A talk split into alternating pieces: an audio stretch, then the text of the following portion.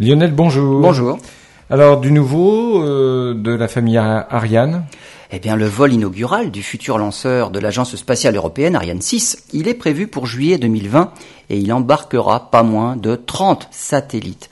En fait, des microsatellites de OneWeb, l'opérateur de la plus grande constellation de satellites Internet. Ces satellites seront placés sur une orbite polaire à 500 km d'altitude, puis ils rejoindront leur orbite définitive à 1200 km d'altitude.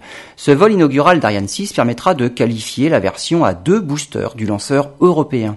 Si tout se passe bien, OneWeb s'engage à poursuivre l'aventure avec Ariane 6 à partir de 2023, avec deux options différentes de la fusée. Une Ariane 6 2 qui pourra lancer 36 satellites simultanément et surtout une version Ariane 6 4 avec jusqu'à 78 satellites. Les premiers satellites ont déjà été lancés en février dernier avec des lanceurs Soyuz. La constellation initiale des satellites OneWeb comprendra 650 satellites, tous lancés entre 2019 et 2021.